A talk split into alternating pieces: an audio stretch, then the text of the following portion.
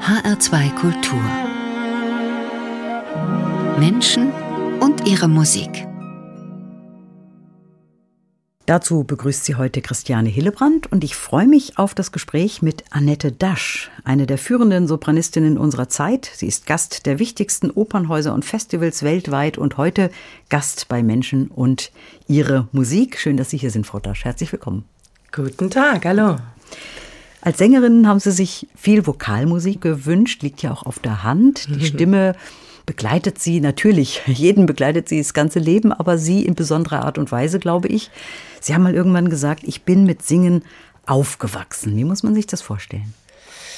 Naja, bei uns zu Hause wurde sozusagen zu jeder Gelegenheit und jeder Tages- und Nachtzeit irgendwie gesungen. Meine Mutter war so, da flogen Marienkäfer, da hat sie dann ein Lied zu gewusst. Oder zum Einschlafen hat sie uns, also lag sie bei uns im Bett und hat stundenlang mit uns Kanons gesungen. Wir haben auf Autofahrten gesungen. Meine Eltern hatten sich ja überhaupt übers Singen kennengelernt in einem Vokalensemble.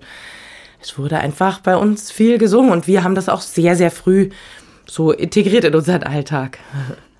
Und wann haben Sie dann entdeckt, dass Sie mal mit dem Singen, mit Ihrer Stimme sozusagen Ihren Lebensunterhalt verdienen würden? Das ist ja ein längerer Weg, ja? Ja, das war tatsächlich ein längerer Weg und es war auch, gab auch gar nicht so diesen einen Moment, wo ich sagte, so jetzt, sondern es war immer so ein bisschen diffus klar, dass ich gerne, also schon als Kind, dass ich gerne irgendwie auf die Bühne wollte. Ich wollte gerne performen, habe mir aber das zunächst so eher vorgestellt als äh, Schauspielerin ja, dann war natürlich dieses ganze Singen und Musik machen und dann habe ich schon sehr früh in sehr vielen guten Chören auch gute Aufführungen mitgestaltet, auch kleine Soli übernommen, dann schon so mit 15, 16. Aber dann wirklich diesen Schritt zu sagen, das wird mal mein Beruf, das habe, habe ich mich sehr lange sehr schwer damit getan, weil ich auch erzogen wurde mit einer sehr großen Bescheidenheit, also zwar mit dieser großen Freude für die Musik, aber auch zu einer großen Bescheidenheit erzogen wurde. So, da gibt's ganz andere, die das dann können. Und ach, da werden nur ganz wenige genommen an den Hochschulen und so. Also das hat länger gedauert und ich brauchte sehr viele Stimmen von außen, die gesagt haben, ja, du kannst es, du bist dafür geeignet, mach das, wir unterstützen dich, wir nehmen dich an der Hand, hier und da musst du dich bewerben, da und da musst du studieren, das und das musst du singen, so. Also ähm, bis das dann wirklich so von mir, ich, ich für mich behaupten konnte, ich will singen, genau, bedurfte es viel Zuspruch. Mhm. Jetzt haben Sie gesagt, Ihre Eltern haben beide gesungen. Sie sind mit Musik, mit dem Gesang groß geworden, mit Liedern groß geworden. Nicht jeder wird dann auch Berufsmusiker, Musikerin. Aber das Singen macht ja was mit einem Kind. Wie haben Sie das im Elternhaus erlebt? Was macht das mit, mit der Seele? Was hat das mit Ihnen gemacht? Ja, das kann ich schwer sagen, weil das für uns eine solche Selbstverständlichkeit war.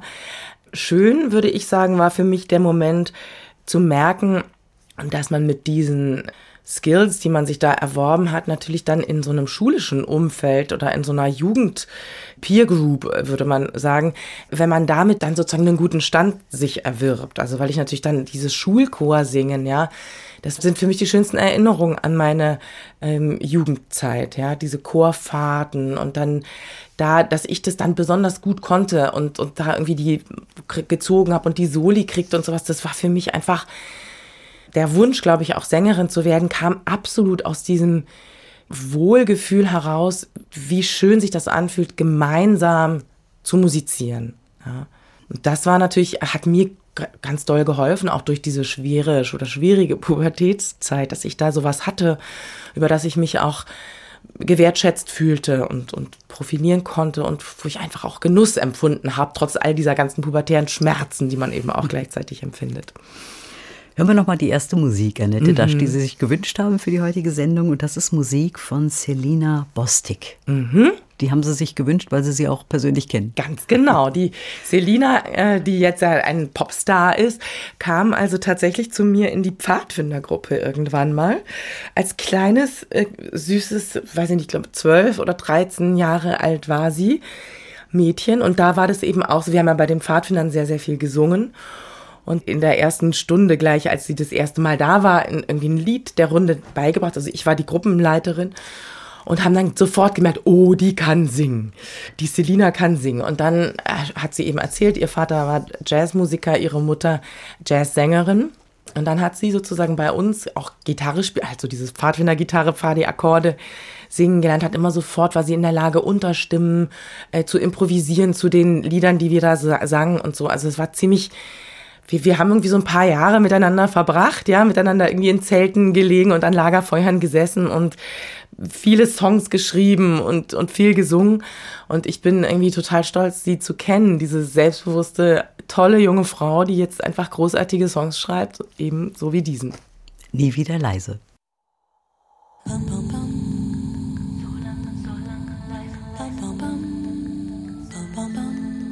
Ich schau in den Spiegel will jemand anders sein. Ich bin ein braves Kind, warum bin ich ganz allein? Ich bin doch so klein, warum fall ich trotzdem auf? Ich fühle mich so, so unwohl in meiner Haut. Solange ich den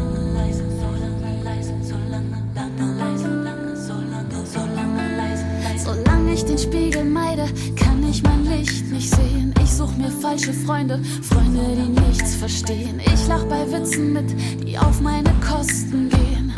Senke den Blick, schlucke die Tränen. Ich war Ich war so lange leise, ich war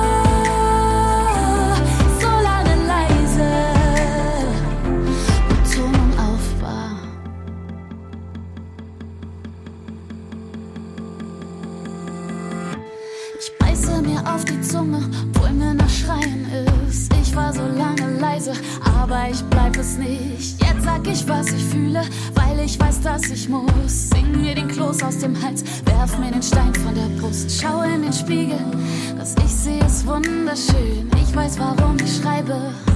Und für wen kann euch nicht schützen? Ich kann euch bloß zeigen, wir haben eine Stimme. Wir müssen nicht schweigen. Wir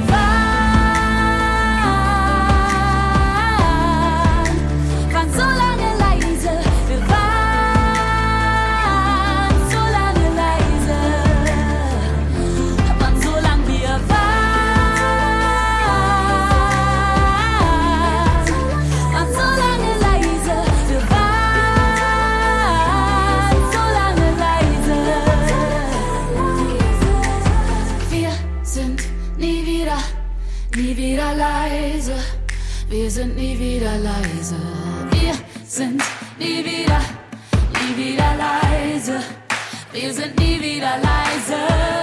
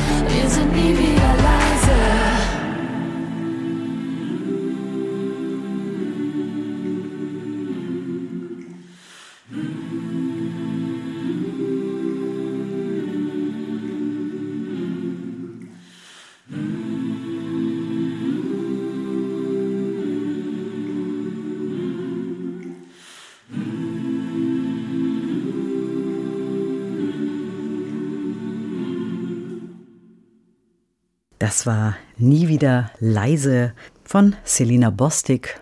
Und gewünscht hat sich diese Musik Annette Dasch, die heute zu Gast ist bei der Sendung Menschen und ihre Musik. Sie haben vorhin erzählt, Sie kennen äh, Selina Bostik persönlich. Sie haben die schöne Geschichte von den Pfadfindern erzählt. Sie waren ja sehr aktiv bei den Pfadfindern in der Berliner Zeit. Sie sind in Berlin aufgewachsen und geboren. Haben die Pfadfinder Ihnen auch viel fürs Leben mitgegeben? Ja, das ist also ganz unzweifelhaft. Das war eine extrem prägende Zeit. Und ich habe da natürlich unheimlich viel gelernt. Also Sozialkompetenz, auch anleiten, führen, Situationen erkennen, kommunizieren, ja, habe auch gelernt, dass ich in Paniksituationen die Ruhe bewahren kann. Da gibt es ja manchmal dann so Situationen, wenn irgendwas in Flammen aufgeht oder man wird irgendwie vom Gewitter überrascht mitten in der Nacht im Gebirge und solche Sachen. Also ich habe da für mich unheimlich viel so Resilienz und lauter solche Worte, die, die ich damals nicht kannte, aber sehr viel gelernt, ja. Mhm. Sie haben vorhin erzählt, Annette, dass, dass Sie ja in einem Elternhaus groß geworden sind, in dem viel gesungen wurde. Es wurde ja ohnehin viel Musik gemacht. Es waren ja musikbegeisterte Eltern. Mhm. Und Sie haben drei Geschwister, ja. die auch alle hauptberuflich Musik machen. Das scheint ja irgendwie gefruchtet zu haben. Das ist tatsächlich wahr, ja. Meine Geschwister. Also meine Schwester hat angefangen, die ist die älteste, die ist Pianistin geworden. Dann kam ich und dann mein jüngerer Bruder Peter, der hat dann Gesang studiert und war dann zehn Jahre lang sehr erfolgreich mit dieser Boyband Adoro. Und jetzt schult er um und wird Musiklehrer, also Lehrer für Musik und darstellendes Spiel an einem Berliner Gymnasium. Ist jetzt gerade mitten im Referendariat, also Hut ab. Ja. Mhm. Und mein jüngster Bruder hat Chordirigieren studiert und ist auch Musiklehrer und Chorleiter. Mhm. Und Sie selbst wollten eigentlich mal Klarinettistin werden, gelesen? Naja, also ich habe sehr lange sehr engagiert Klarinette gespielt und es hat mir sehr viel Freude gemacht. Und ich hätte das, glaube ich, gerne gemacht. Also jetzt manchmal bin ich wehmütig, wenn ich große Sinfonieorchester erleben darf und das Gefühl habe, oh, jetzt da einfach drin zu sitzen, ja, und mitzuspielen in so einem Bläserkollektiv, das ist natürlich wirklich was ganz Besonderes. Einfach auch vom Repertoire her, ne? Also, dass es da einfach man da Brahms-Sinfonien spielen kann und sowas. Also viel Literatur, die mir als Sängerin natürlich immer nur zum Zuhören jetzt bleibt. Ja, Sie haben ein anderes Instrument gewählt. Ich habe ein anderes Stimme. Instrument gewählt, genau. Sie haben vorhin erzählt, Sie wollten auch eigentlich gerne Schauspielerin werden, haben dann auch die Klasse für musikdramatische Darstellung an der Uni in München gewählt, haben ja dann in München studiert. Mhm. Dieses auf der Bühne stehen als Sängerin dann, da sind Sie ja immer auch irgendwo in einer Rolle. Da kann ich mir vorstellen, dass so ein Studium natürlich sehr hilfreich ist für Sie als, egal ob jetzt als Liedsängerin oder als Opernsängerin auf der Bühne. Ja, also ich habe auf jeden Fall vom Studium sehr profitiert. Das muss ich wirklich sagen. Ich habe auch eben manchmal auch als einzige diese Nebenfächer wie Schauspiel irgendwie tatsächlich sehr ernst genommen. Es hat mir Spaß gemacht. Und klar, ich meine, nat natürlich kann man genauso gut sagen, man entweder man hat's oder man hat's nicht und man äh, übt das dann ja sowieso ganz anders. Die Arbeit mit Regisseuren an einem Stück, das kann man im Studium nicht äh, imitieren oder so. Man kann sich halt bestmöglich darauf vorbereiten und dann trotzdem ist natürlich die, die Schule ist dann am Ende die Bühne selbst, das ist ganz klar. Aber es ist ja auch noch ein Unterschied, ob man jetzt Schauspiel spielt als Schauspielerin oder Oper. Sie haben vielleicht den direkten Vergleich. Was ähm, nee, oder, den habe ich nicht. Ich habe ja nie, hm, ich habe ja. ja. nie, ähm, also ich habe keine Schauspielausbildung gemacht. Ne? Ich habe also sozusagen Oper gelernt in der Hochschule und ich habe auch nie irgendwo als Schauspielerin, also außer so ein paar kleine Ausflüge in die Filmgeschichte, aber ich bin eine, eine Operndarstellerin letztlich. Aber wie viel wie viel Schauspiel muss da rein in so eine Rolle? Diese Verbindung zwischen möglichst viel Aktion, Schauspiel oder auch die Rolle präsentieren, aber natürlich auch die Musik. Das muss ja irgendwie passen. Naja, möglichst viel Aktion, das klingt ja so, als würden eben die Regisseure vor allem einem sagen, so du musst jetzt nach hier und dann musst du auf die Knie und dann musst du da. Es fängt ja alles viel früher an. Ich würde mal so sagen, in einer gelungenen Opernproduktion, sozusagen der Idealfall, wenn eine neue Produktion, das heißt, wenn man jetzt nicht mitten im Repertoire irgendwo einsteigt, sondern wenn's, wenn eine Oper neu erarbeitet wird von einer Regisseurin und einer Dirigentin und uns äh, Sängerinnen, dann ist man daran interessiert, von Anfang an Wort, Musik und Inhalt übereinander zu kriegen. Also da passieren dann ganz viele solche eigentlich solche Situationen, dass man um den Flügel herum entscheidet, ah ja, aber wie ist denn das jetzt? Ist das eher, wenn sie den Satz sagt, ist das düster oder ist da steckt da Hoffnung drin oder so? Also man kann ja jeden Satz in vielen unterschiedlichen Farben interpretieren. Und das gilt ja nicht nur für Schauspiel, sondern auch für die Musik, ja. Und toll ist es natürlich, wenn man in so einem Team zusammenarbeitet, wo man eigentlich da schon anfängt zu verstehen, dass das zusammengehört und dass es nicht so ist, das Singen ist etwas, was losgelöst von der körperlichen Aktion dann passiert, die man dann als Darstellung empfindet, ja, sondern es geht irgendwie um, um den Inhalt und wenn ich den denke und alle sich im Klaren sind darüber, was wollen wir hier inhaltlich transportieren, dann ist es ziemlich logisch, dass dann das, was ich da körperlich mache oder was mein Gesicht macht, welcher Gang oder wo ich im Raum stehe, das folgt dann irgendwie sehr logisch auch den musikalischen, dem musikalischen Impetus an der Stelle und steht eigentlich nicht in Kontrast, es sei denn, es ist absolut gewünscht, dass es manchmal einen Kontrast gibt oder so. Aber ich sehe das, da weiß ich nicht, bin ich vielleicht auch nicht mit allen einig oder so, aber für mich ist die Herangehensweise so, dass das für mich ein und dieselbe Sache ist. Ja. Mhm. Und wie ist das als Liedsängerin? Auch da verkörpern Sie ja ein Thema. Mhm. Vielleicht schlüpfen Sie auch in eine Rolle. Wie viel Dramaturgie braucht man, um Liedgesang auf die Bühne zu bringen? Ja, es ist eigentlich eine ähnliche Herangehensweise, nur dass man beim Lied sich eben dann tatsächlich viel weniger bewegt und kein Kostüm anhat und der Raum einem nicht hilft. Also für mich ist ein guter Liedsänger, eine gute Liedsängerin jemand, der es schafft, einfach schon bevor er es erstmal einatmet, eigentlich bevor das Klaviervorspiel beginnt, so quasi wie hinter sich so einen Horizont aufzuspannen an Atmosphäre oder Imagination, etwas, was da stattfindet, wie er sich dazu verhält, ja, zu dem Inhalt des Lieds. Manchmal bin ich das lyrische Ich. Manchmal mhm. ist es aber auch was Beschreibendes. Ist es, beschreibt man eine Natur oder irgendeine Szene und dann muss man sich auch dazu verhalten. Ja, was bin ich? Bin ich ein erschrockener Beobachter oder bin ich suffisant oder bin ich, genieße ich das Leid der anderen oder bin ich tangiert durch das Leid der anderen oder bin ich doch die handelnde Person? Also das sind alles so, das sind ungeheure Anforderungen, finde ich, an einen, äh, einen Liedinterpreten.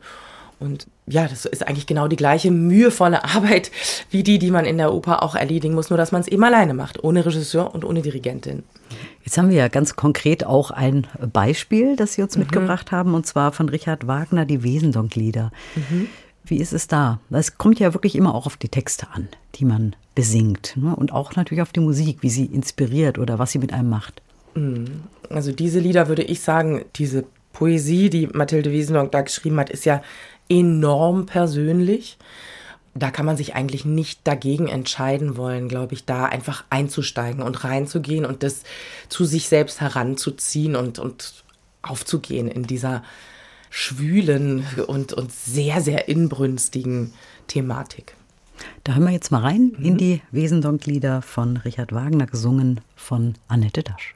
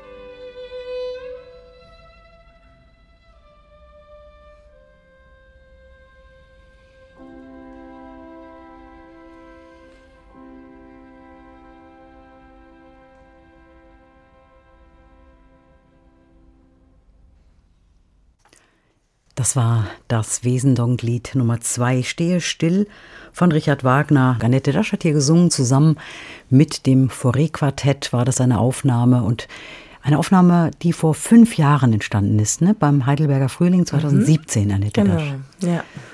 Mit dem Fauré-Quartett arbeiten Sie ja häufig zusammen, ne? Das stimmt, ja. Das ist sozusagen meine Kammermusikformation, mhm. was ich sehr genieße, muss ich sagen. Da kommt dann doch vielleicht wieder so ein bisschen die Klarinettistin in mir raus, weil ich da eben mit denen in der Zusammenarbeit gar nicht, da bin ich ja nicht Solistin, sondern da bin ich eben eine, eine mhm. von fünfen dann. Und das ist für mich wunderschön, diese, diese Arbeit gemeinsam mit denen. Mhm.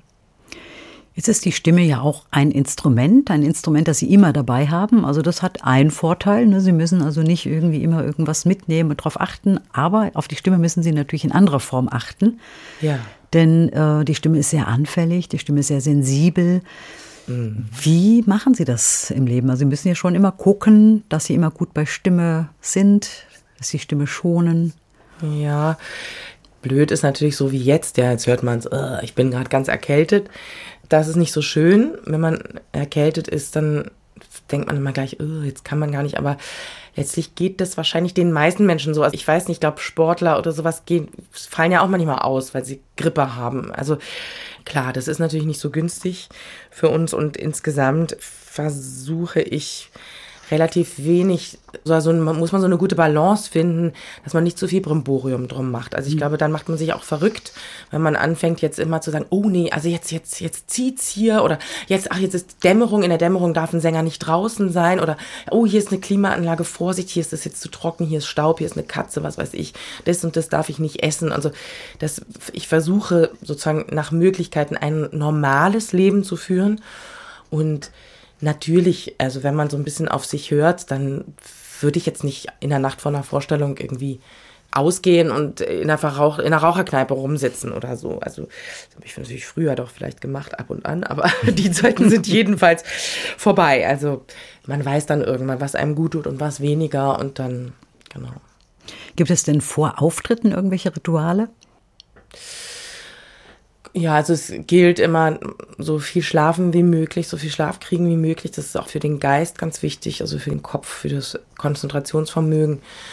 Dann ähm, Sport gehört auf jeden Fall bei mir dazu. Mache ich sowieso jeden Tag irgendwas. Und so eine, weiß nicht, so eine Stunde, anderthalb Yoga am Tag der Aufführung ist gut. Und ähm, dann muss man zusehen, dass man eine Mahlzeit vier Stunden, also ich brauche das so ungefähr vier, viereinhalb Stunden vor der Vorstellung. Irgendwas mit schön Kohlehydraten, Kartoffeln oder sowas, was mir Kraft gibt und ähm, nicht zu so fettig ist, nichts, was, wo man aufstößt oder so. Also ja, da hat man halt so bestimmte Dinge, aber jetzt nicht, also ich versuche, wie gesagt, den Rahmen nicht so eng zu fassen, damit ich mich nicht selber damit blockiere, ja. Jetzt ist die Stimme ja auch ein ganz persönliches Instrument für jeden von uns, jede mhm. von uns, ne? weil die Stimme ganz viel aussagt. Wie wir sprechen, die Stimmlage spielt eine ganz ja. bestimmte Rolle. Ja. Über die Stimme transportiert man sehr viel. Das ist jetzt auch die Sprechstimme. Ja. Haben Sie sich damit mal auseinandergesetzt? Ähm, oder wie gehen Sie damit um, wenn Sie andere Menschen hören? Entstehen ja schon Bilder, ne? Es entstehen Bilder, ja. Das habe ich ehrlich gesagt, weiß nicht, wie es Ihnen gegangen ist, sogar in der Zeit, ähm, in der wir uns viel unterhalten haben, immer nur so per Internet, also per Zoom oder sowas. Da habe ich das Gefühl, da werden viele Frequenzen so rausgefiltert, dass man oft so die Zwischentöne gar nicht mehr gehört hat. Ja, ähm, fand ich spannend. Also wie, wie schön das war, hinterher Menschen wieder in einem Raum sprechen zu hören, in dem man sich selbst befindet und auch ohne Maske und so. Also dass man einfach alle diese Schwingungen wieder wieder wahrnimmt. Ja. Ja, es ist nur ein Teil, das stimmt. Ne? Wenn man dann die Mimik dazu hat, die Gestik dazu hat, dann entsteht natürlich ja, das, das auch. Aber auch, ne? ich denke auch von den akustischen Frequenzen mhm. ist, wird viel rausgefiltert, wenn man das jetzt nur so, naja, so ein Laptop, der hat natürlich nicht die dollsten Mikrofone dran. Ne? Jetzt haben wir das Fauré-Quartett mit Ihnen zusammengehört und jetzt hören wir das Fauré-Quartett nochmal alleine.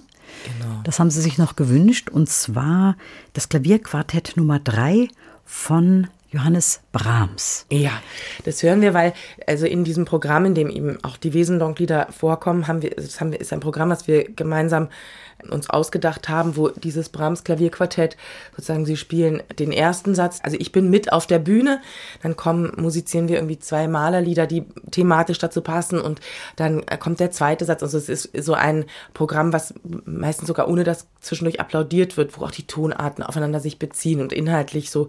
Ähm, und da sitze ich eben mitten im Quartett. Also ich sitze zwischen zwischen Cello und Bratsche und darf das dann auf der Bühne miterleben. Das gehört für mich zum tollsten, was es gibt, dieses Brahms Klavierquartett. Wie oft ich das jetzt schon gehört habe aus nächster Nähe, also das ist ganz was Besonderes. Und da hören wir jetzt den dritten Satz.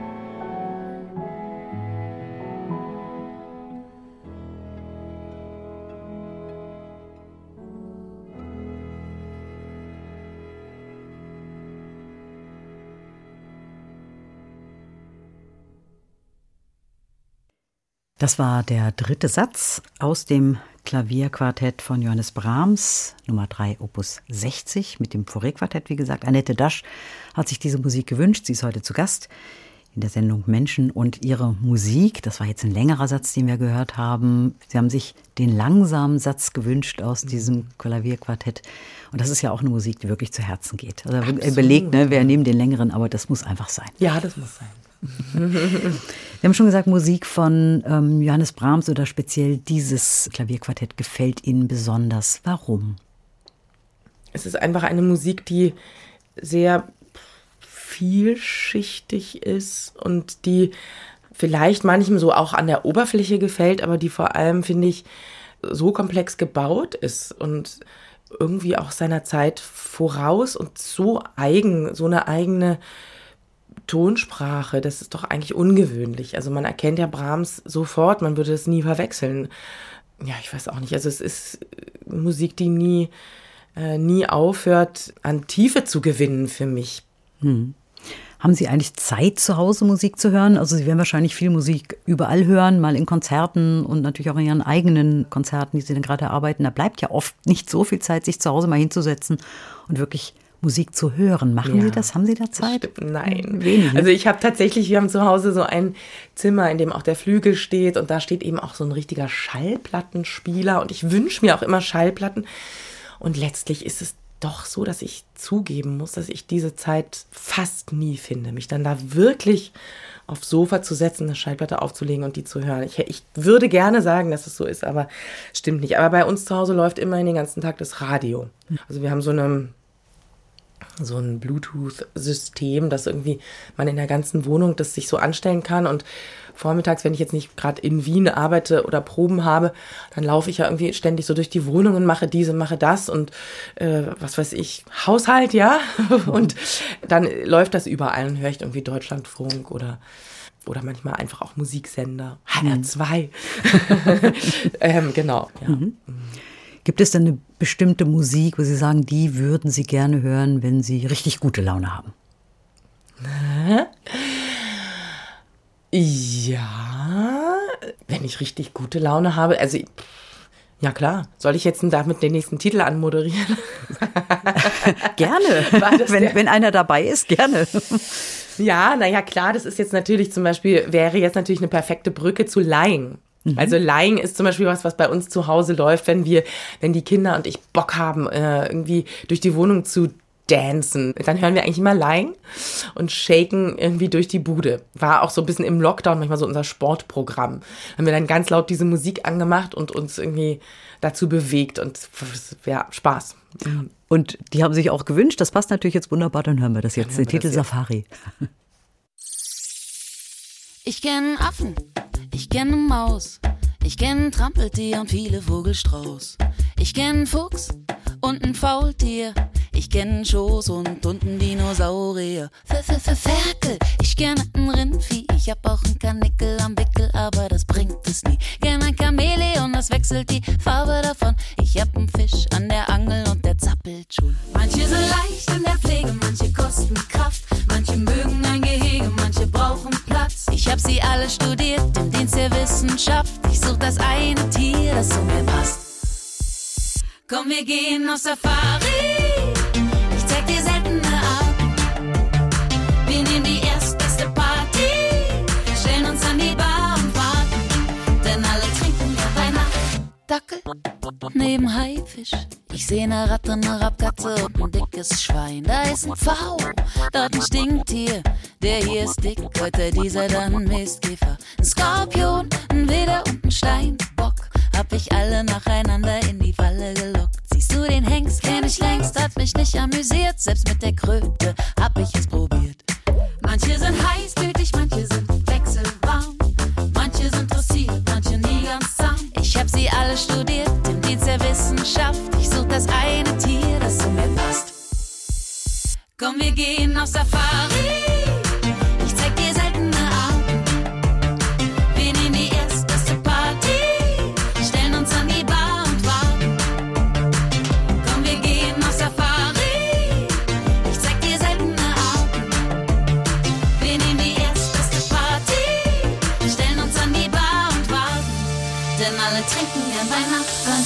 Wasserstellen der Großstadt. Der wird zum Freund, wer dein Feind ist bei Tag. Sehen und gesehen werden, umeinander werben. Jeder zeigt, was er hat. Sieh doch, wie sie schnattern, plappern, bellen, beißen, fauchen, jaulen, kratzen, reißen, lecken, kuschen, knurren, decken, winseln, fliehen, Schwanz einziehen, sabbern, schnappen, ducken, graben, balzen, zwitschern, sich auf Blasen, wiehern, grunzen, quieken, grasen und ne große Schnauze haben. Ich zeig dir seltene Arten. Wir nehmen die erstbeste Party. Stellen uns an die, stellen uns an die, stellen uns an die Bar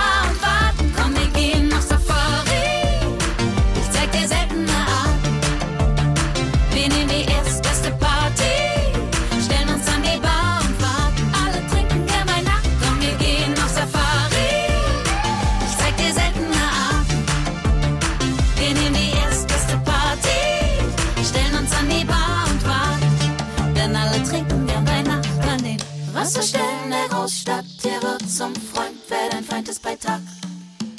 Sehen und gesehen werden, umeinander werben. Jeder zeigt, was er hat. Safari von Laing. Annette Dasche hat sich diese Musik gewünscht und während die Musik eben lief, mitgetanzt, kann man jetzt nicht sagen. Wir sind schon auf den Stühlen sitzen geblieben. Aber Sitzdisco. Ja, auf die Frage, welche Musik würden Sie hören, wenn Sie gute Laune brauchen? Das ist Musik. Das ist auch eine Musik, die man nach einem stressigen Tag gut hören kann. Ja, das wunderbar ist Musik, die man immer hören kann. Mhm, tatsächlich. Als Sie die Aufgabe hatten, diese Liste für die heutige Sendung zusammenzustellen, ist Ihnen das schwer gefallen oder sind die Titel so herausgepurzelt? Ehrlich gesagt, ich habe es mir leicht gemacht, indem ich sozusagen nicht mit dem Anspruch daran gegangen bin, dass das jetzt meine All-Time-Favorites und absolut, dass ich jetzt nur einmal im Leben sagen darf, welche Musik, sondern ich habe einfach gedacht, so raus mit dem, was jetzt gerade so dir einfällt. Und dann habe ich eben gedacht, ich feature Leute, die ich äh, kenne. Wobei Laien sind die einzigen, die ich tatsächlich nicht persönlich kenne, aber ähm, sehr, sehr liebe und verehre. Und vielleicht lernen wir uns ja auch irgendwann nochmal kennen. Aber eben, genau, habe einfach so von der Leber weg geschrieben. Und Sie haben auch Musik mitgebracht von Ihrem Mann, Das Daniel ist Schmutzhardt. Richtig, genau.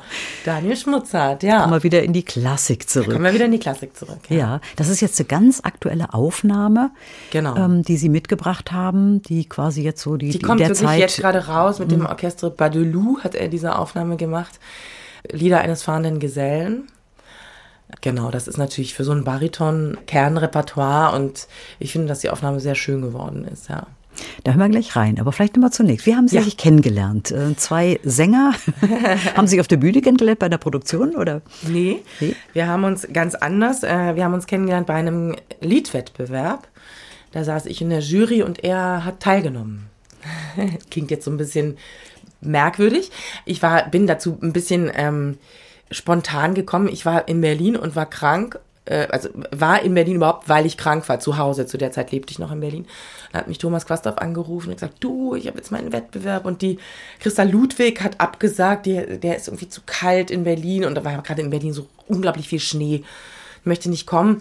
Würdest du das machen? Hab ich gesagt, ich bin, bin nicht mal 40, ich weiß gar nicht, was ich in der Jury soll und so weiter.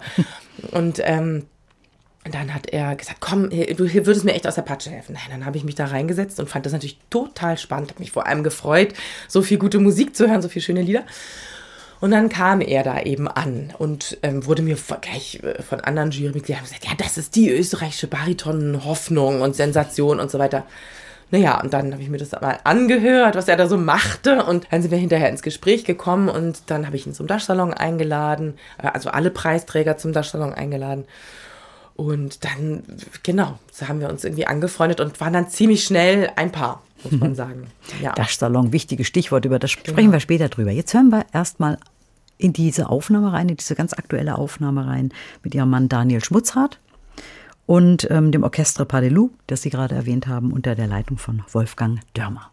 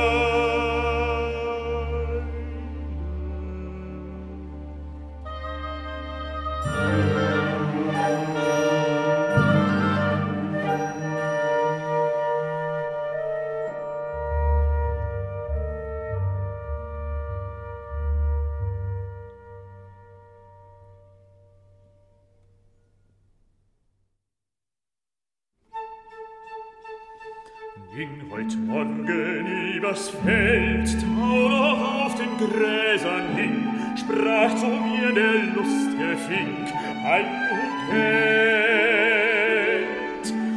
Guten Morgen, ei Geld, du wirst nicht eine schöne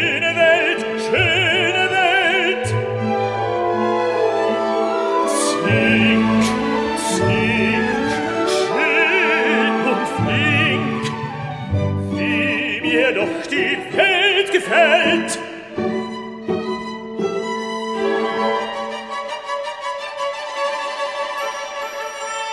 Auch die Glockenblum am Feld hat mir lustig guter Ding mit den Glöckchen klinge, kling, klinge, kling. Ihren Morgengruß geschellt, wird's nicht eine schöne Welt, schöne Welt? Kling, kling, schönes Ding, wie mir doch die Welt gefällt. Heia!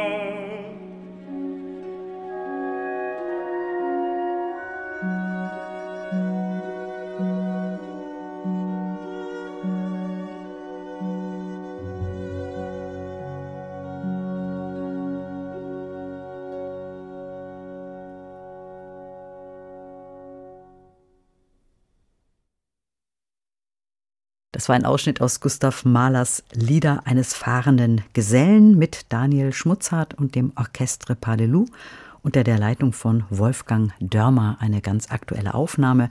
Mitgebracht hat uns diese Musik Annette Dasch.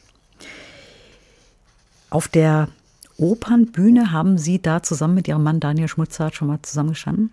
Ja, wir haben zusammen ähm, Tannhäuser gemacht.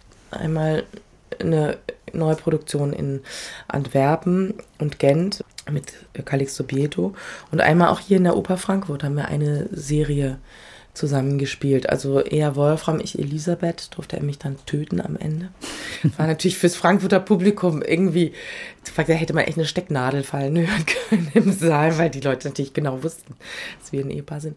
Und eine Vorstellung haben wir sogar Graf und Gräfin hier mal zusammen gemacht, auch in der Frankfurter Oper. Und jetzt stehen wir gerade äh, zurzeit in der Volksoper in Wien gemeinsam auf der Bühne in ähm, Lustige Witwe als Hanna Glavari und Danilo. Genau. Das Aber es kommt nicht sehr häufig vor. Ja. Aber das ist bestimmt ja ein ganz anderes Gefühl, mit dem wirklichen Partner auf der Bühne zu stehen, als wenn das jetzt jemand ist, den man vorher vielleicht noch gar nicht gekannt hat. Ich, ich glaube, ich würde es mal so beantworten. Ich, äh, mein Mann ist einfach ein sehr, sehr guter Operndarsteller geworden. Der ist sehr geistesgegenwärtig auf der Bühne und kann, wenn ich den anschaue, um mit ihm zu spielen oder wenn wir einen Dialog sprechen jetzt in der Witwe, der starrt nicht durch mich durch. Das passiert einem manchmal mit Kollegen. Die sind dann in so, in so einer Zone, wo sie einen gar nicht sehen und wo sie auch gar nicht in der Lage sind, manchmal auf eine spontane kleine Wendung im Dialog oder sowas einzugehen, weil sie, weil sie so auf ihrer Schiene sind, so durch Nervosität oder ich weiß nicht so gepackt. Und der Daniel, der kann eben, der ist unglaublich wendig auf der Bühne. Sehr da, sehr wach. Und das, das ist ganz toll, mit dem zu spielen. Das geht aber nicht nur mir so. Ich glaube, das geht auch anderen so, die sehr gerne mit ihm auf der Bühne sind, ja. Na klar, es ist für mich schön, dass wir das miteinander können. Und es gibt so bestimmte Szenen, was weiß ich, also zum Beispiel jetzt als Hannah und Danilo, da streiten wir uns auch mal, ja, oder haben so ein, auch so Tänze miteinander, in denen wir uns das fast so ein bisschen äh, auch so angehen körperlich. Das geht natürlich super mit ihm, weil ich weiß, der wird nie hinterher zu mir sagen, oh nee, sehr nett, der hat mich aber jetzt ein bisschen doll äh, angepackt am Arm oder sowas. Da ist natürlich eine Vertrautheit da, das ist gut. Da kann man vielleicht auch nochmal so manche Grenze leichter nehmen, die man vielleicht mit anderen Kollegen nicht, nicht überschreiten würde oder sowas. Also wir können es gut miteinander, aber es liegt natürlich auch daran, wir sind jetzt so lange zusammen, wir haben auch eine ganz ähnliche Einstellung dem Opern Spielen gegenüber und der Operngestaltung. Also wir, wir wollen beide das Gleiche. Wir wollen irgendwie keinen manierierten Opernshishi, sondern wir sind irgendwie interessiert an einer gewissen Direktheit in der Darstellung und so. Und deswegen können wir das natürlich auch gut zusammen. Mhm. Sie sind in Berlin geboren, haben dann in München studiert, hatten noch verschiedene andere Stationen, leben jetzt in Wien zusammen ja. mit ihrem Mann, haben zwei Kinder. Ja. Jetzt stelle ich mir das so vor, wenn man gerade zusammen auch Projekte macht, da muss man auch wieder gucken, wer ist für die Kinder da.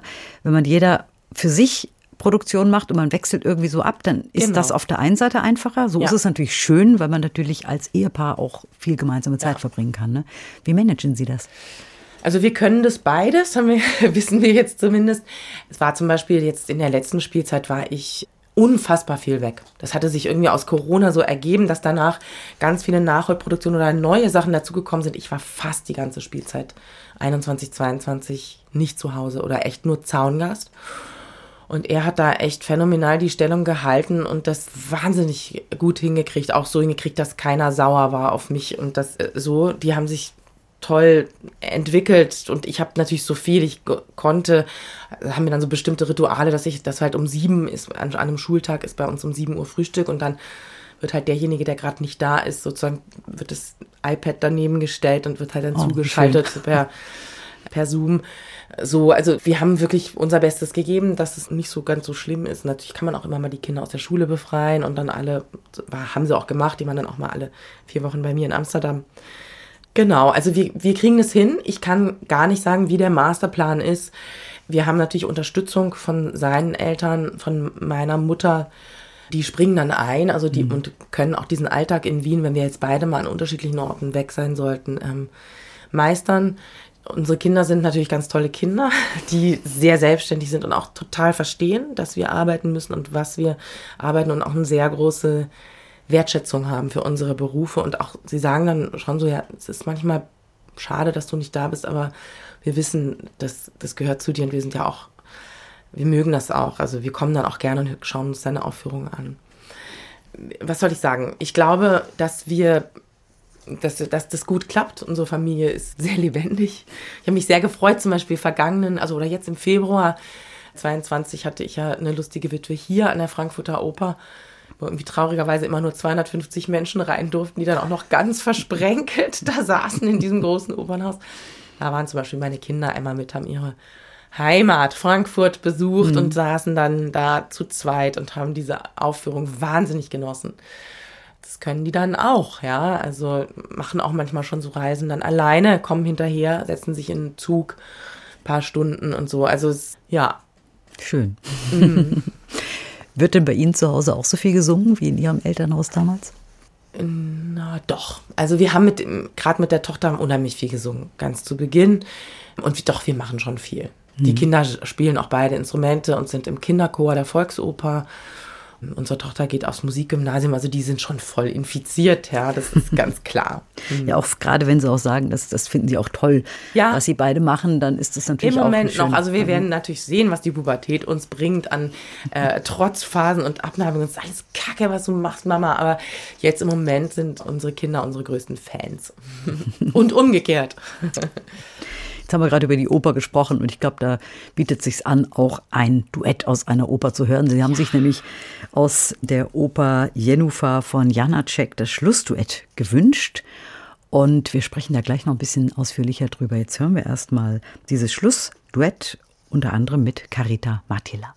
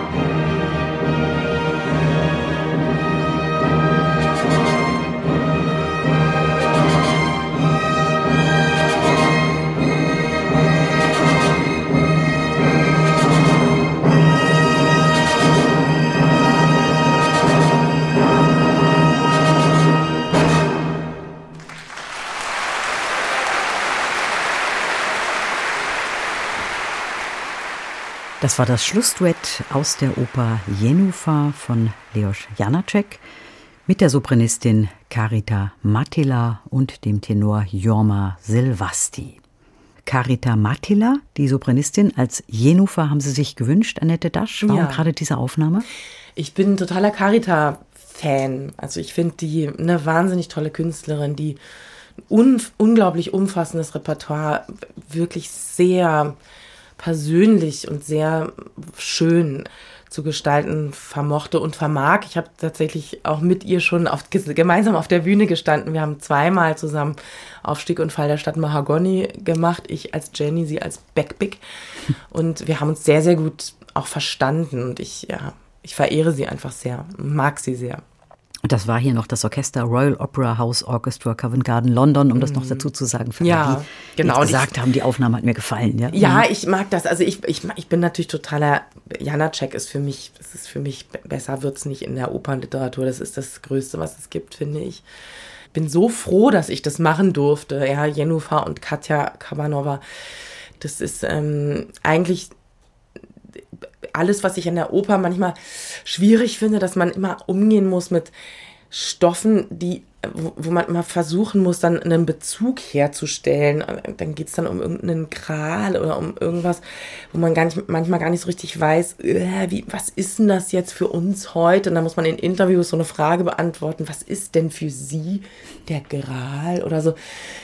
Und na klar, da kann man sich unheimlich viele Gedanken drüber machen und sowas. Und bei Janacek, ähm, da kann man ganz anders, auf einem ganz anderen Level anfangen, sich Gedanken zu machen über die Stücke, weil die eben von absolut gegenwärtigen und fast alltäglichen Themen handeln und so Problematiken aufwerfen, die eben da ganz menschlich sind und auch ganz heutig sind. Ja, da kommt ein Kind zur Welt und es ist der falsche Mann oder der falsche Zeitpunkt oder, oder so. Oder man verliebt sich fremd, obwohl man verheiratet ist und so. Also es sind so, ist so wahnsinnig menschlich und so dermaßen gut komponiert und so mit so einem aufrichtigen Interesse an diesen Frauenfiguren auch, ja.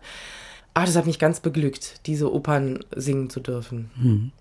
Also auf der einen Seite der Inhalt.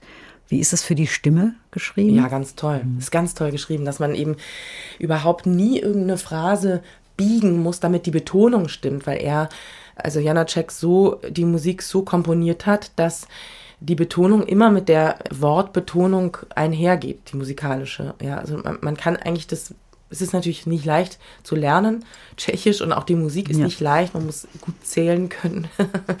Aber ähm, man hat am Ende so ein organisches äh, Gefühl und es ist so gut in die Stimme gelegt. Also gerade dieses Duett jetzt, was wir gehört haben, das ist wahnsinnig genussvoll, das zu singen.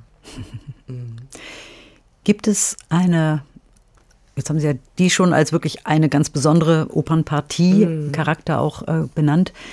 Gibt es zum Beispiel eine Rolle, die Sie noch nie gesungen haben, aber von der Sie träumen, dass Sie die mal auf die Bühne bringen? Ja, das wäre eben die Emilia Makropoulos aus äh, Sache Makropoulos von Janacek. Das würde, wer ist. Ich glaube, wenn ich das gemacht habe, dann kann ich auch aufhören. So, so habe ich so ein Gefühl. Äh, Auf der Bucketlist ist das ganz weit oben. Und Wozzeck Marie. Das kommt jetzt auch, da freue ich mich sehr. Also nicht jetzt, aber so in einigen Spielzeiten. Also steht im Kalender drin. Freue ich mich sehr drauf, ja. Auch eine tolle Rolle. Auch eine wahnsinnig tolle Rolle. Also überhaupt, ich würde sagen, so die Opern des 20. Jahrhunderts sind für mich doch, ist doch nochmal ein Schritt gewesen, auch da einzusteigen in diese Literatur. Mhm. Jetzt ist Wozzeck Marie, kann ich mir vorstellen, von der Stimme ein bisschen noch ein bisschen schwieriger zu interpretieren. Ja und nein, also es ist sehr, sehr schwer zu lernen. Und Ich glaube, schwierig, diesen Tonfall zu finden für diese, es gibt ja viele Stellen, wo er möchte, dass man auf Tonhöhe, aber quasi gesprochen den Text singt. Und da muss man sehr genau gucken, wie man das macht, so dass es nicht künst, dass es nicht so klingt wie ähm, und ist kein Betrug, wie so eine Opernsängerin, die, die dann aber irgendwie versucht zu sprechen, sondern dass man auch da irgendwie eine direkte Weise findet, dass einem nicht der Gestus zwischen mir und dem Gesagten steht. So, das wäre das Ziel. Aber da bin ich dran. Wenn Sie eine Opernrolle einstudieren, Ja. welche Atmosphäre brauchen Sie da um sich herum? Also, ich bin sehr schlecht im Alleine Freude finden am Arbeiten oder überhaupt an allem. Ich bin, also überhaupt in der Welt kann ich viel besser Dinge leisten und tun, wenn ich irgendwie das zu zweit oder mit mehreren mache, wenn ich ein Gegenüber habe. Bin nicht so gut da drin, so alleine vor mich hin zu arbeiten. Das ist mir eigentlich immer zu langweilig. Deswegen habe ich mir angewöhnt, bin eine sehr gute Blattleserin und ich fange eigentlich meistens direkt mit einem Pianisten an, eine Opernrolle zu lernen. Mhm. Das war früher anders, weil ich früher viel mehr unterwegs war. Da habe ich dann immer das in Zügen und sowas dann alleine und im Flugzeug und so abends im Hotel dann alleine äh, das erstmal so stumm gelernt. Das kann ich auch, geht auch, kann ich, mache ich auch meistens. Dann doch einmal so stumm durchlesen, den Text markieren und einmal so in die Empathie finden für die Figur. Aber dann eigentlich direkt mit dem Pianisten ist man einfach zu zweit und kommt gleich in so ein Musiziergefühl rein. Wenn es mal so Stellen gibt in der Opernpartie, die wirklich schwierig sind. Ja. Ähm, es ist ja so, wenn man schon weiß, oh, da wird da wird schwierig oder muss ich den Ton kriegen. Mhm. Und dann kann es ja sein, dass so eine, also ist ja bei Instrumentalisten genauso, ne? Ja, da kommt irgendwie eine ganz fest. schwierige Partie. Denn ja. da muss man ja gucken, wie geht man denn damit um? Wie, wie machen Sie das? Versuchen Sie das auch dann auszublenden und sagen, das ich gehe es ja einfach nicht. an? Ja, das genau. Kann man, man, kann es ja nicht mhm. verdrängen. Es mhm. kommt ja dann wieder in dem Moment, in dem man in dieser aufregenden Situation ist. Ganz, ganz schlimm. Es gibt natürlich so mentale Tricks. Ich habe mit einer Mentaltrainerin auch mal gearbeitet wie man sowas bewältigen kann. Aber ich gebe zu, dass ich es auch nicht immer schaffe. Also es gibt tatsächlich in manchen Rollen habe ich es einfach auch nicht, nicht geschafft. Dann trotzdem habe ich das dann, ging es dann, das zu singen, aber ich habe jedes Mal davor richtig, richtig dolle Angstzustände gehabt. Gehört irgendwie auch dazu, anscheinend. Jetzt haben Sie sich Musik der israelischen Komponistin Ella Mech Sherif gewünscht, die ich überhaupt nicht kenne. Vielleicht hören wir es. Wir hören erst mal ja, und dann wir. können wir ein bisschen über sie sprechen. Mhm.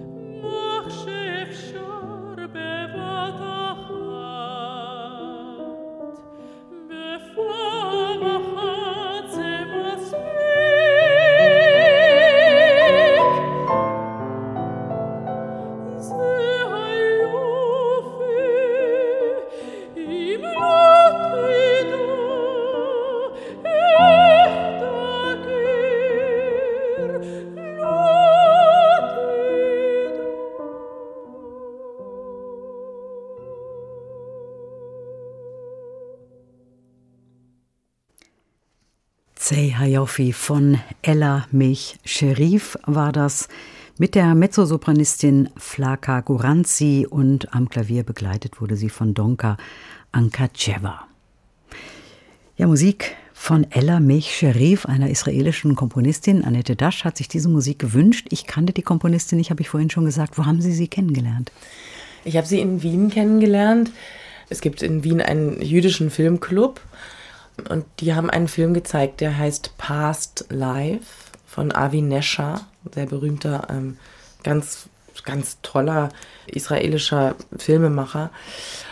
Und dieser Film ist sozusagen angelehnt an die tatsächliche Geschichte von Ella und hat mich unglaublich bewegt. Und sie hat tatsächlich eine Oper auch darüber geschrieben, die hier in Deutschland auch zur Uraufführung kam. Sie hat eine sehr besondere Familiengeschichte. Ihr Vater war in Polen, hat er sehr lange Zeit, viele Monate in einem Keller versteckt vor den Nazis gelebt und hat dort mit einem Bleistiftstummel ein kleines Tagebuch geschrieben und hat dann, als er irgendwann ausgewandert oder einfach als er irgendwann weiter geflohen ist, hat er dieses Tagebuch dort jemandem gegeben und hat sogar so ein kleines Pfandmärkchen dafür bekommen. Er hat gesagt, passt darauf auf. Viele Jahre später, Ella ist dann in Israel geboren und hat dann ihr Vater irgendwann angefangen, diese Geschichten zu erzählen. Sie wusste das alles gar nicht, sie und ihre Schwester. Und hat dann dieses Tagebuch, was natürlich verschollen war, nochmal aufgeschrieben für seine Töchter. Und dann hat Ella das zum Thema einer Oper gemacht, erst eines Konzertstücks und dann kam diese Oper zustande und dann hat irgendwann sich eine Frau gemeldet aus einem aus einer polnischen Bibliothek oder einem Archiv und hat gesagt, ich glaube, ich habe das Originaltagebuch ihres Vaters hier gefunden und hat ihr das geschickt. Also das sind solche Geschichten, die mich, ah, da kriege ich einen Kloß im Hals und Gänsehaut. Und wenn man diese Frau kennenlernt, die dann, ich habe sie dann getroffen und sie hat dann gesagt, in einem sehr beflissenen, sehr langsamen, sehr guten Deutsch, wenn Sie möchten, können wir Deutsch miteinander sprechen. Das hat mich auch noch mal so umgehauen, ja, dass eben sie von ihren Eltern zu Hause diese Sprache, also sie ist ja die zweite Generation, ja, aber sie könnte quasi meine Mutter sein, altersmäßig. Aber dass sie diese Sprache gelernt hat als Kind, mich bewegt das einfach. Und ich finde es irgendwie schön, in dieser Form sozusagen Anschluss zu finden oder was von unserer Geschichte zu spüren, also direkt dabei zu sein. Und wir haben jetzt eben ein gemeinsames großes Projekt. Sie schreibt eine Oper, wo ich die Hauptrolle singen darf. In zwei Jahren gibt es da ein großes Projekt in einem großen Opernhaus und freue mich einfach total, dass Ella ähm, sozusagen auf diese Weise in meinem Leben ist und ich ja mit ihr zusammenarbeiten darf. Spannend. Mhm. Mhm. Und ich glaube, da passt jetzt eine andere Musik wunderbar im Anschluss daran. Das ist Musik von Viktor Ullmann. Ja. Ne, es passt jetzt thematisch wunderbar. Viktor Ullmann, 1898 wurde er geboren und 1944 ist er in Auschwitz ums Leben gekommen. Der ist in Auschwitz ermordet worden und ich, also die Gäste meines Dash-Salons wissen, dass ich fast je, in jedem Salon ein Ullmann-Lied singe, weil mir dieser Komponist unglaublich wichtig ist. Und zwar eben, ja, weil ich finde, dass diese Musik wahnsinnig einzigartig ist, ganz besonders. Der hat einfach eine total eigene Klangsprache entwickelt. Und ich glaube, diese Musik wäre, also es ist ja immer so, dass man immer nur Ullmann und oder so in diesem Kontext erwähnt, ja, damit man immer sagt, na ja, das war doch der in Theresienstadt und sowas. Also ich, klar, dieser Kontext muss uns immer wieder bewusst sein und, und wir sollen das wissen, aber auch ohne das ist es einfach großartige Musik. Und wir hören jetzt eine Vertonung von, er hat sechs Sonette von Louise Labbé vertont, einer Renaissance-Dichterin, ganz, ganz selten dass man ja Dichterinnen aus dieser Zeit überhaupt eine weibliche Stimme hört, eine weibliche Perspektive. Und ich finde, er hat das also wunderbar, wunderbar eingefangen. Also ja, freue ich mich sehr, dass wir das jetzt hören.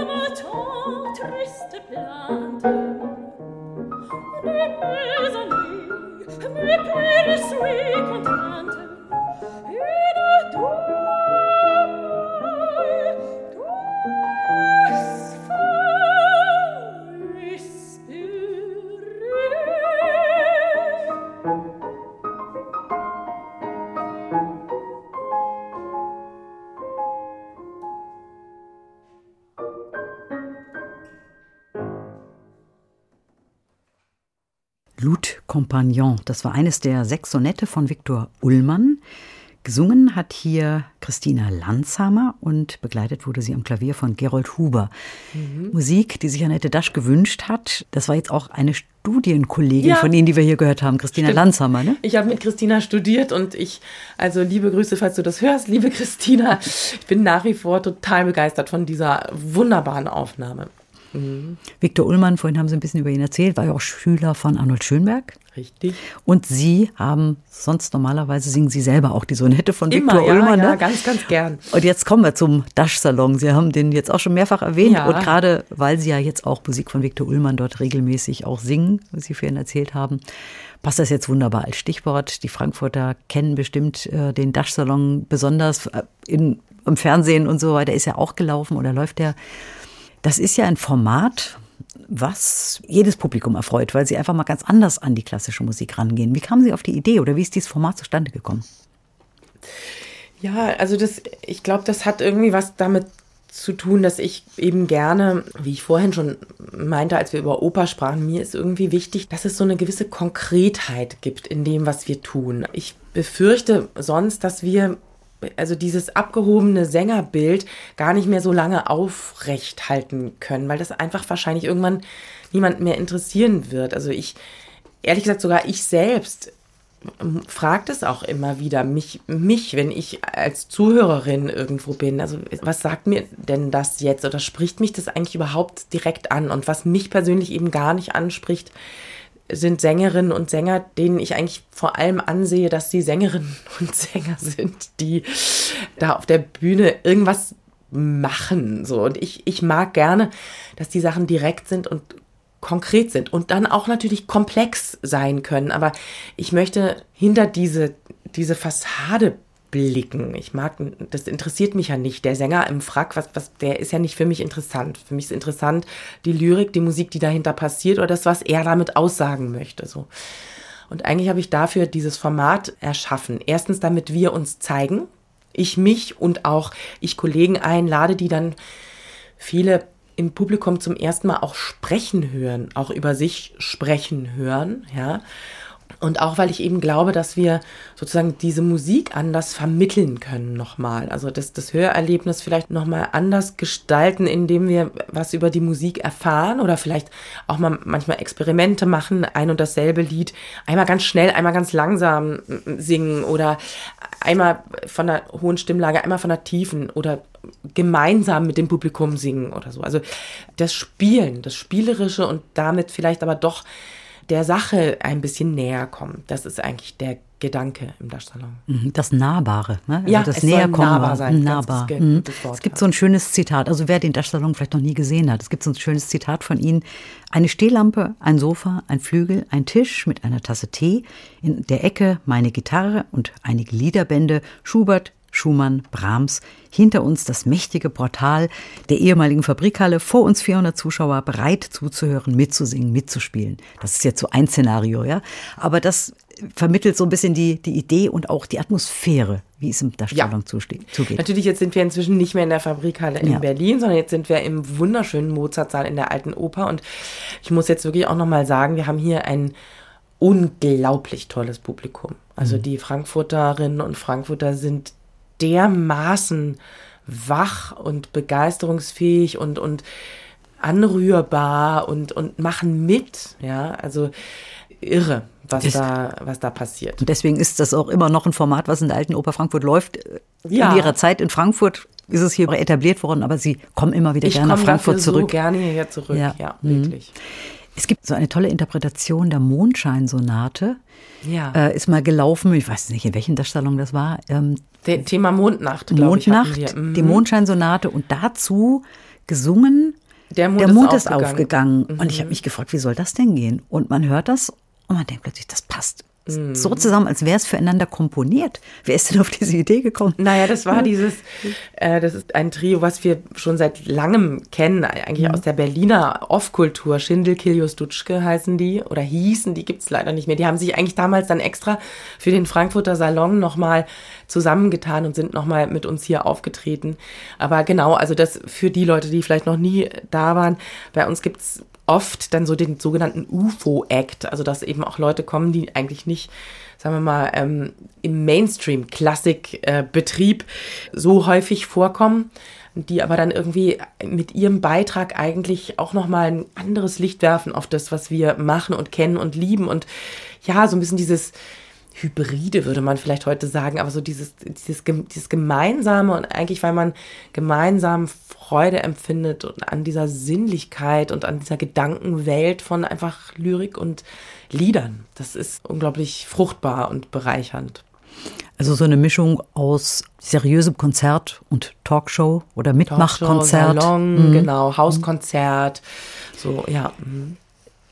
Man ist ja in letzter Zeit, in den letzten Jahren vielleicht auch schon, aber heute immer mehr auf der Suche, Konzertformate zu entwickeln, die das Publikum anders ansprechen. Man will ein bisschen weg von diesem klassischen, wir haben ja zwei Stücke vor der Pause, ein Stück nach der Pause. Also da ist der Darstellung also ein gutes Beispiel. Ist natürlich nochmal eine ganz andere Art und Weise, ist nicht das typische klassische Konzert. Aber auch von der Länge her, ne, ich habe so das Gefühl, durch Corona sind die Konzertprogramme kürzer geworden. Ja. Und viele haben das auch beibehalten.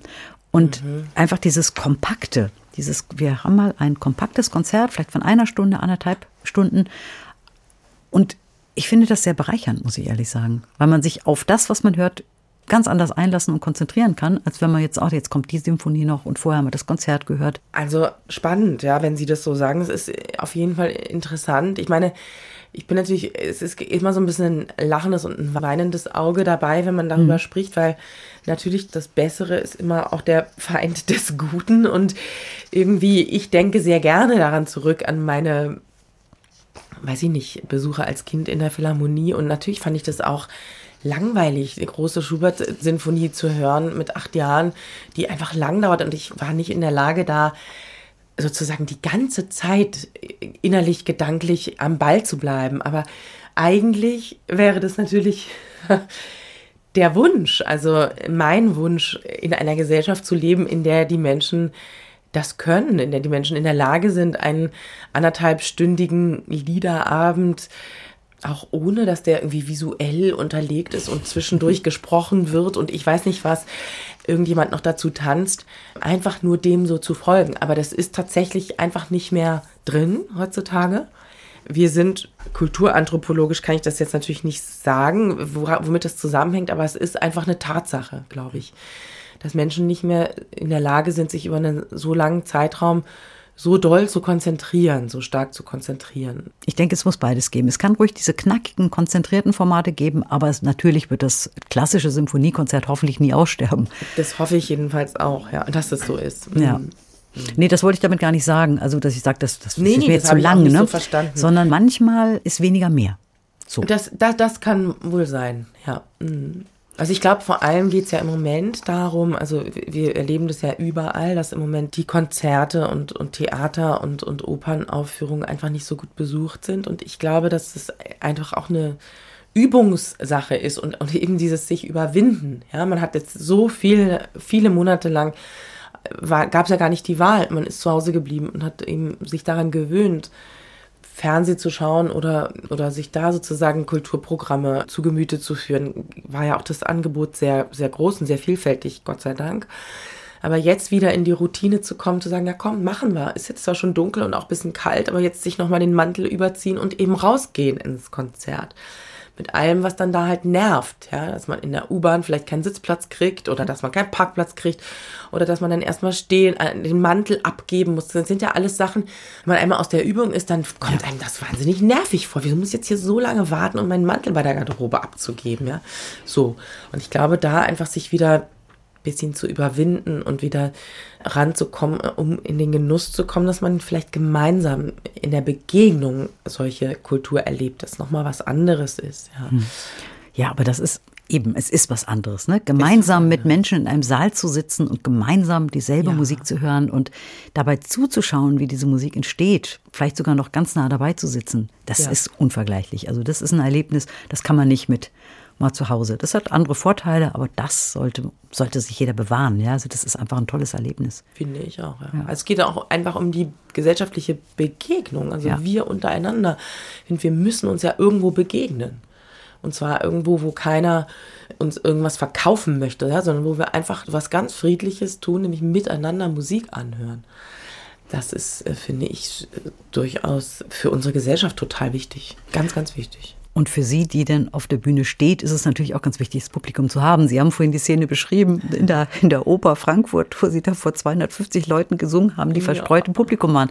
Klar, das macht ja auch was für, mit einem. Ne? Wenn das Publikum sitzt und mitfiebert, es ist ja auch ein ganz anderer. Äh, ich glaube schon, ne? dass die 250, die da waren, die mit, sie kriegst du nicht so mit. Schon erst recht bei einer Operette. Da sind wir ja total, also da, da heizt sich ja so ein Saal nur auf, wenn auch die Leute sich trauen zu lachen oder mal zu applaudieren zwischendurch. Das traut sich ja keiner, wenn man so ganz auf verlorenem Posten völlig alleine sitzt und fünf Meter, da sitzt der nächste, dann lache ich ja nicht alleine laut los, da kommt, das, ne, das, da ist man ja so exponiert dann. Das war wirklich, mein Gott, was für eine Erfahrung. Annette Dasch, heute zu Gast bei Menschen und ihre Musik. Jetzt hören wir Sie nochmal mit Musik von Georg Friedrich Händel. Da haben Sie uns Musik mitgebracht mit der Akademie für alte Musik Berlin. Und das war damals, als das 25-jährige Bestehen war. Ist schon eine ältere Aufnahme. Das ist eine ältere Aufnahme, ja. Aber war ein sehr, sehr schönes Konzert. Habe ich jedenfalls so eine Erinnerung. Mal reinhören jetzt. Ich habe die Aufnahme noch nie gehört. Wir hören rein.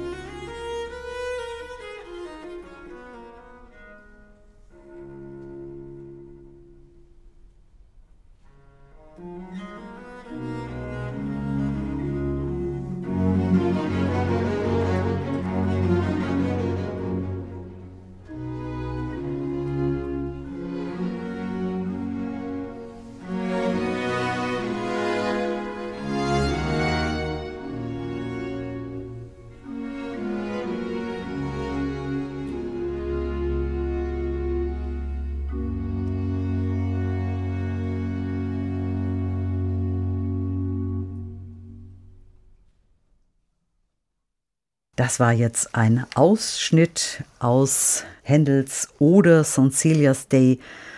Ein Mitschnitt von einem Festkonzert, 25 Jahre Akademie für Alte Musik Berlin. Annette Dasch haben wir hier gehört. Sie haben diese Aufnahme uns mitgebracht. Sie haben sie sich gewünscht. Jetzt haben wir einen Ausschnitt natürlich daraus gehört.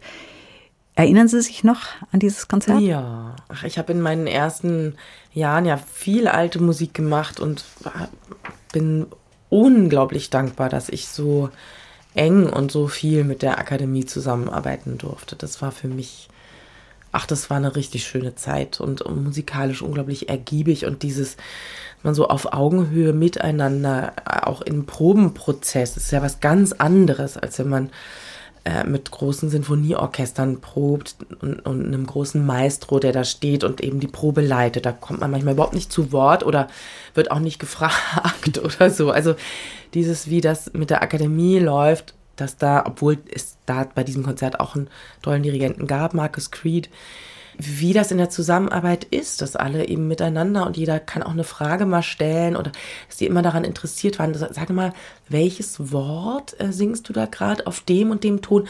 Ah ja, habt ihr gehört? Also das ist, da hat sie den Vokal I und das ist sehr sehnsüchtig. Dann lass uns doch da irgendwie so und so einen Strich machen oder so und so. Den. Das ist einfach toll. Das findet man leider andernorts äh, ganz selten. Das hat für mich war das so wichtig, dass das sozusagen die Grundlage ist, auf der ich aufgebaut habe all die Jahre und was ich auch echt immer wieder gesucht habe. Dieses Miteinander, selbst wenn da ein riesiger Apparat steht, ja, dass man trotzdem sich einmal in die Augen guckt und sagt, ja, wir haben doch jetzt hier zweite Geigen, wir haben jetzt hier gemeinsam die Phrase, sollen wir nicht einmal uns darüber verständigen, wo wir hinphrasieren und sowas, ja.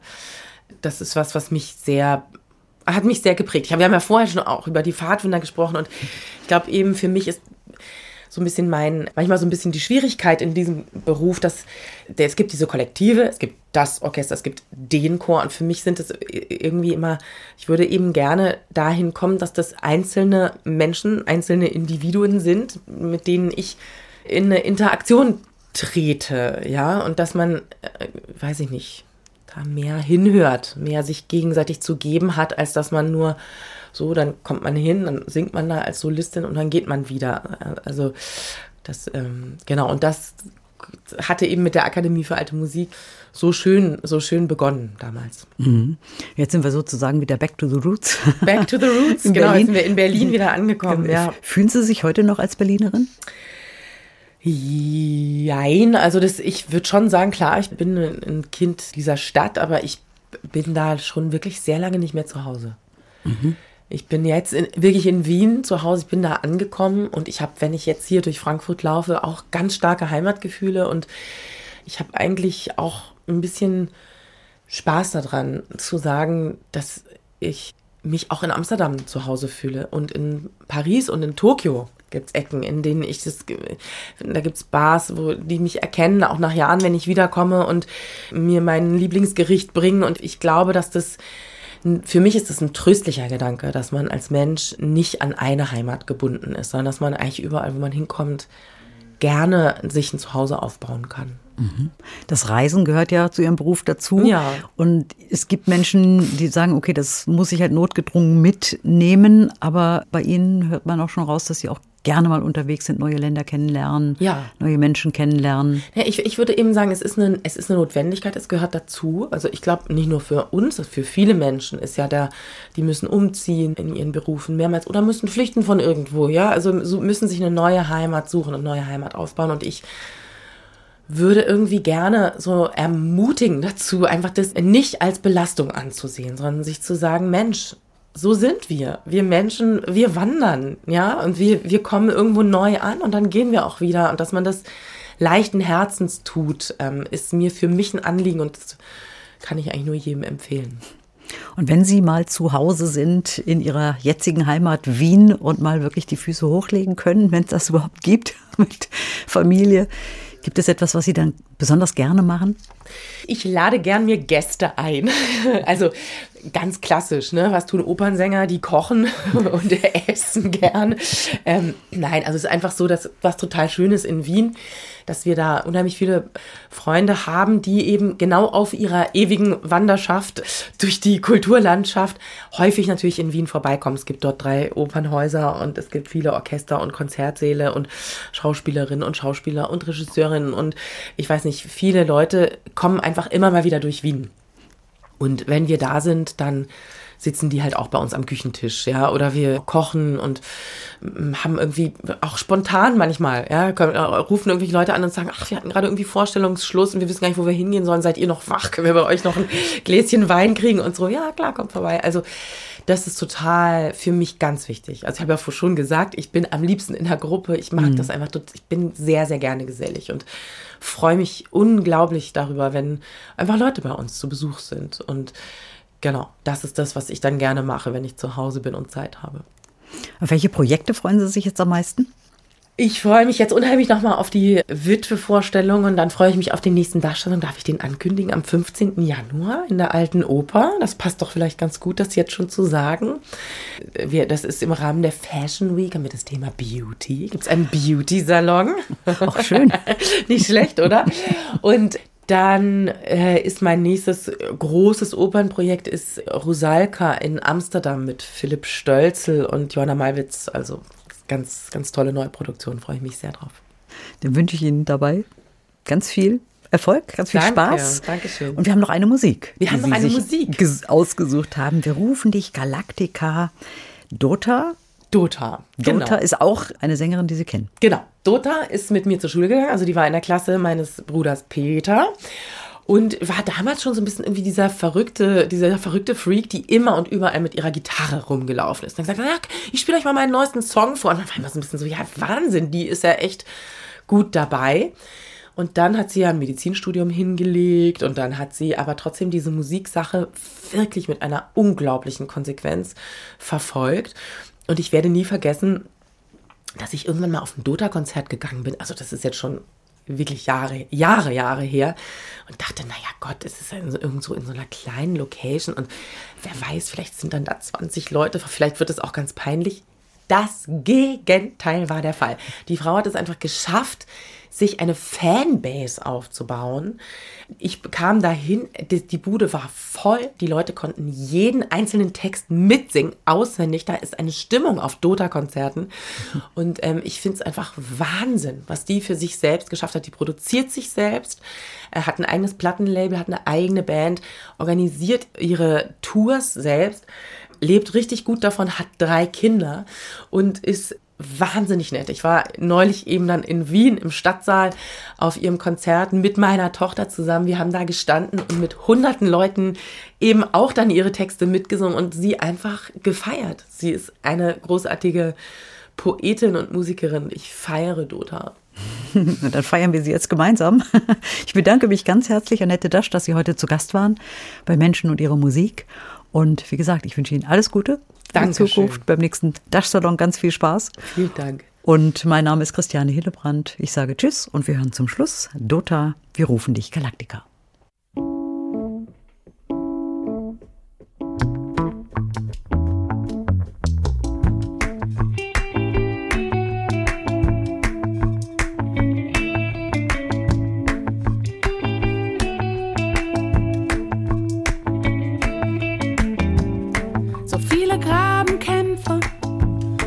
Verschwendete Energie.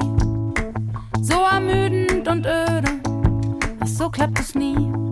Ich seh's ein und geh trotzdem demonstrieren für die bessere Welt, wie auch immer die sei. Aber insgeheim wünsche ich eine einfache Lösung herbei.